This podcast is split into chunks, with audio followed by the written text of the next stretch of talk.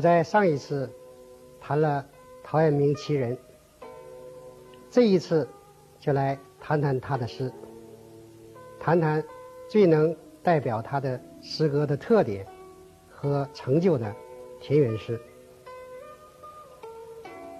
我在谈陶渊明的时候，谈他这个人的时候，着重讲了他在田园中一种特别的生活态度，那就是他并不拘止于当时农村的现实，而是把田园作为他一个独有的天地，在那里借助。魏晋玄学所提倡的得意忘言这种思维方式，通过精神的超越，来体验和享有一种符合老庄自然主义的那样一种生活境界。用孟浩然的话来说，就是“日啖田园去”。实质上，就是在田园生活的环境里边，注入诗人所憧憬的社会理想，半依现实，半靠想象，进入一种理想的生活境界。他的诗呢，可以说就是表现这样一种生活境界。在诗里边，吟咏、咀嚼、赞赏这样一种生活境界的美好，他的这样一种创作倾向，在《五柳先生传》里头有很清楚的自白。他说：“常读、常著文章自娱，颇是己志。”闲商赋诗，以乐其志。他吟诗作文是自娱，是事己志，是乐其志。核心是表现和玩味一种志意，也就是一种生活的意趣。因此，他的田园诗的。第一个突出的特点，就是重在表意，而不是写实。我们以来观察他一首名作，就是《饮酒二十首》里边的第五首：“解如在人境，而无车马喧。问君何能尔？心远地自偏。”采菊东篱下，悠然见南山。山气日夕佳，飞鸟相与还。此中有真意，欲辨已忘言。我们先来对这首诗做一些解释。解庐就是造房子，这里等于说住居落户。车马是指士大夫，他们乘高车大马，在这里也用它来代指世俗的社会。陶渊明就住在人境之中，并非跑到什么深山老林里去了，但是他却隔开了士大夫车马的喧闹和。世俗的社会完全隔绝了。诗人用一个问句提出：“问君何能尔？”为什么能够做到这样呢？“尔”就是如此的意思。下面就是他的回答：“心远地自偏。”因为心远，从心里。把那个污浊的世俗社会远远地抛开了，所以就和住到偏僻的地方一样。诗人就这样，凭借他心灵的超越，离俗独立了。另外，开辟了一个真正属于他自己的天地。这是一个什么样的天地呢？下面就是这种生活境界的描写：采菊东篱下，悠然见南山。长日无事，就到东边的篱笆亭下采采菊花。古人认为，喝菊花酒是可以长寿的。采菊当中，偶一抬头，秀逸的南山，也就是庐山，又闯入眼帘。一切都那么自然，这是一种多么自由自在。自得自足的生活境界。那么，闯入眼帘的南山的景色，又是什么样子呢？山气日夕佳，飞鸟相与还。是一片夕阳余晖之下，朦胧的暮色当中，飞鸟结伴。投林还巢。日晚的山色有很多景象可以写，比如比陶渊明略小的谢灵运就曾写过这样的木景：林壑敛明色，云霞收西飞。林谷间岸，晚雾成霞。为什么单单取了鸡？这是因为这样一幅画面当中含蕴着和诗人心灵相应的那种意蕴，客观的风物和诗人主观的意象蓦然相合，便很自然的摄取入诗了。那里面。含着什么样的意蕴呢？诗的下面说：“此中有真意，是含有真这种意蕴。”陶渊明的诗里面很多处说到这个“真”字，比如说“认真无所先”。比如说，真想出在今；比如说，养真横毛下。他还批评当时的社会是举世少负真，歌颂远古的社会，人们抱朴含真。什么是真呢？真就是自然。就是符合自然。我在上一次曾经引过《庄子·渔父篇》里面的话：“真者，所以受于天也，自然不可易也。故圣人法天贵真，不拘于俗。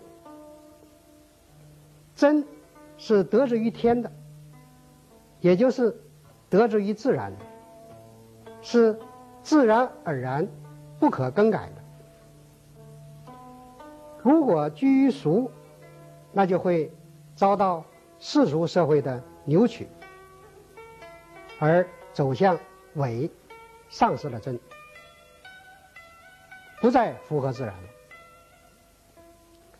所以，真就是依从人性的本然，宇宙的天然。适性自足的生活。山气日夕佳，飞鸟相与还。鸟清晨出去觅食，到了傍晚结伴还巢，是符合这样的原则的。采菊东篱下，悠然见南山。这种悠然自得的生活境界，也是符合这样的原则的。他们都是因任自然的，达到了真这种境界。所以诗人说：“此中有真意。”末句说：“欲辨已忘言。”意思是说，已经体会到了它的意，也就没有必要再去辨析言说了。从这首诗里头，我们可以体会到，陶渊明的田园诗重在表现诗人主观的志意，一种生活的意趣。而不是客观风物的写实。这首诗所展现给我们的这幅画面里边，不仅有采菊见山这样的情势，也不仅有日夕归鸟这样的风物，更重要的是这种情势和风物当中所包含的那种意蕴。就是说，不论是人还是物，都是顺应自然的、依照本性的、认真自得的那样一种生活。所以，宋朝的诗人和诗评家陈师道说：“渊明不为诗，写其胸中之妙耳。”重要的是表现他胸中之妙，田园不过是表现他胸中之妙的一种素材。所以，我们如果把陶渊明的田园诗仅仅看成是田园风物的描写，那就没有触及到他的田园诗的本质和底蕴。陶渊明田园诗这种重意的倾向，又给他的诗歌带来另外一个重要的特点，这就是富有意境。田园的客观风物和诗人的主观的意蕴融为一体，妙合无间，总是在一种形象非常鲜明的。画面当中展露出一种生活的意趣和境界。我们看到的是画面，但是体味到的却是意蕴。关于陶渊明的田园诗的意境，我想着重谈谈它的不同于一般抒情诗的情景交融的意境这种特点。也就是说，陶诗当中属于他主观范畴的这种意，和一般抒情诗里边所属于主观范畴的那个情是不一样的。情属于感情的范畴，比如喜怒哀乐等等。唐代诗人杜甫诗。一片花飞剪却春，风飘万点正愁人。宋朝的作家欧阳修，他的词说：“泪眼问花花不语，乱红飞过秋千去。”这里面表现的都是情，伤春的感情，情。和景的融合，情景交融，也可以形成意境。但是，不过是情因景显，表现出来的还是情。但是，陶渊明田园诗里面的意，就不是这样，他已经超出了感情的范畴，而是包含有一种对生活。哲理的醒悟，包含有一种理想社会生活的寄托。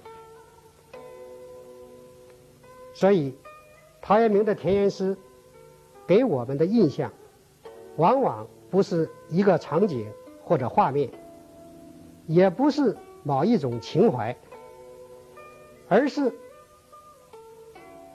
浑然一体的呈现出来的一种生活境界。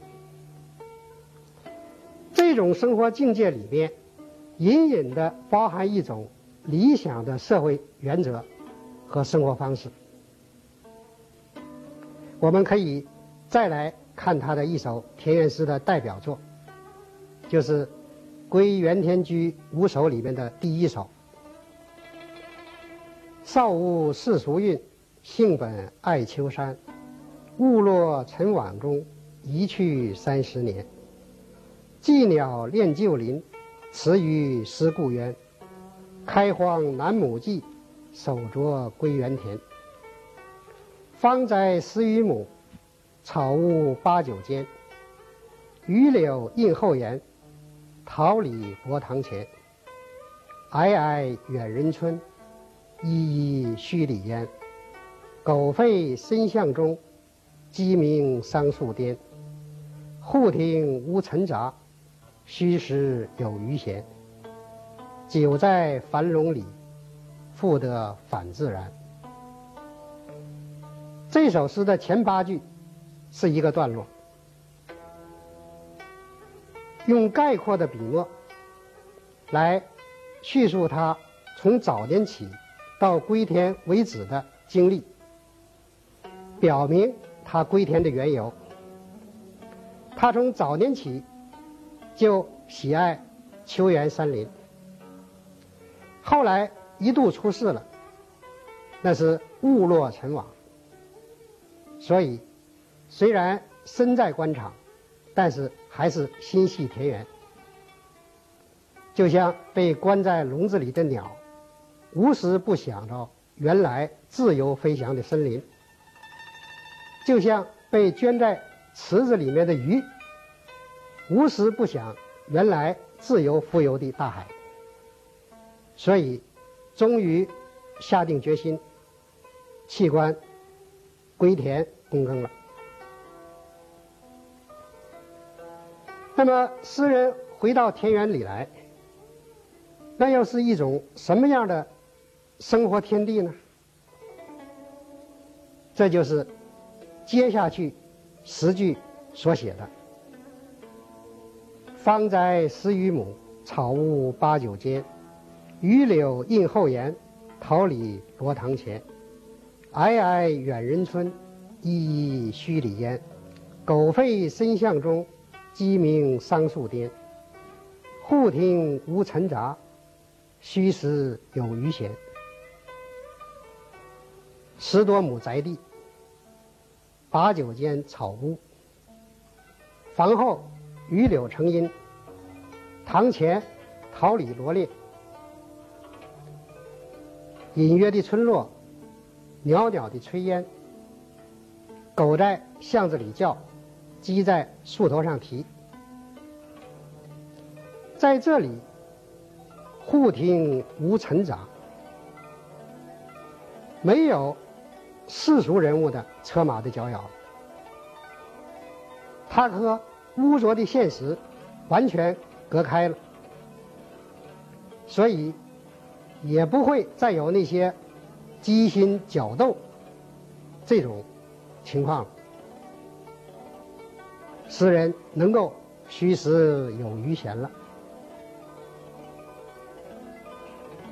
他可以在这里自在、自得、自由的生活了。这是一种什么样的天地呢？诗的最后两句说：“久在樊笼里，复得返自然。”官场、世俗社会是樊笼，现在他回到的这个田园生活是自然。这个自然不是大自然风光的自然，而是自然主义这个自然。也就是说，这是一个万物各按它的本性自在的、和谐的生活的天地。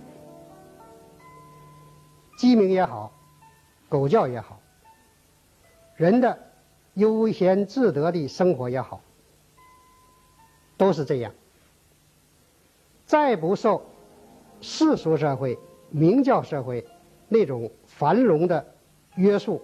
和扭曲了。老子的第八十章曾经描写一种小国寡民的社会，那里边说：“甘其食，美其服，安其居，乐其俗，邻国相望，鸡犬之声相闻。”民至老死不相往来。这首诗里边所描写的景象，不是很有一点老子所描写的那种生活气象吗？但是陶渊明并不是简单的复古，回到小国寡民的那个社会里去，而是。田园生活的一种进化，他的这个田园生活的世界，是具有很现实的田园的这种品格的。陶诗中这种意的内旨，就使他的诗中的意境不同于一般情景交融的。那种诗的意境，而别具一种特色。所以，后来的人学陶诗，很难学到陶诗的高度。最重要的，就是缺乏这种已经化为陶渊明自身的血肉和灵魂的胸中之妙。陶诗的艺术造诣也是很高的。陶渊明善于选取素材和曲遣词语来创造意境，比如“采菊东篱下，悠然见南山”，只取了采菊和见山。这两件事，但是那一种悠然自得的生活情态，就跃然纸上了，抵得上千言万语。这里边见南山有一种本子是做望南山，看起来是一个字的差别，但是。对这个意象，却关系甚大。宋朝的大诗人苏轼说：“因采菊而见山，静于意会，此句最有妙处。晋岁蜀本，皆作望南山，则此一篇神气都索然矣。”为什么是这样呢？曹补之对他的话有一些散发。他说：“作望字，则既采菊，犹望山，意尽于此，无余韵矣。”就是说，变成了采菊望山两件两件事情，那种悠闲自得的神趣淡了。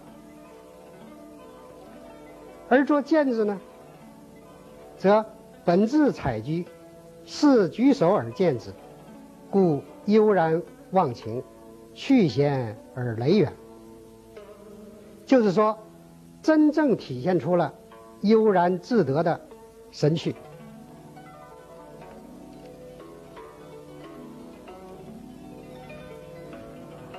所以用见字优于用万字，就在于能传那种悠然自得的神情。见字是不期然而遇，和显远的这种境界水乳交融。用望字就是一种有意识的行为，不免一种吃力之感，破坏了悠游的神态。可见陶诗在取材上、遣字上，啊，造境都是到了炉火纯青的地步。可以说进入了艺术的画境。陶渊明田园诗再一个特点，就是平淡自然的风格，这是为人们所熟知的，并且公认的，无需多说。我想着重指出的就是这种风格，究其根本，还是来源于自然主义的理想。因为在自然主义的理想里边，人性以真为美，社会以纯为美为美，真与纯都通向朴，这是一点。其次，自然主义崇尚自然，那么在艺术上就崇尚本色，所以求真而不虚焦，求止而不雕饰，这又通向朴。第三。陶诗着重在表现一种自然主义的生活意境，他的诗是以表意为准，意足则止，所以不追求文字的铺排和辞藻。那么这又通向朴。这种追求朴质的内质反映到艺术的表现上，就成为平淡自然的风格。关于陶渊明田园诗的特点和成就，就讲到这里。当然，我讲的只是他诗歌一个重要方面的特点，并不等于全部。谢谢各位，再见。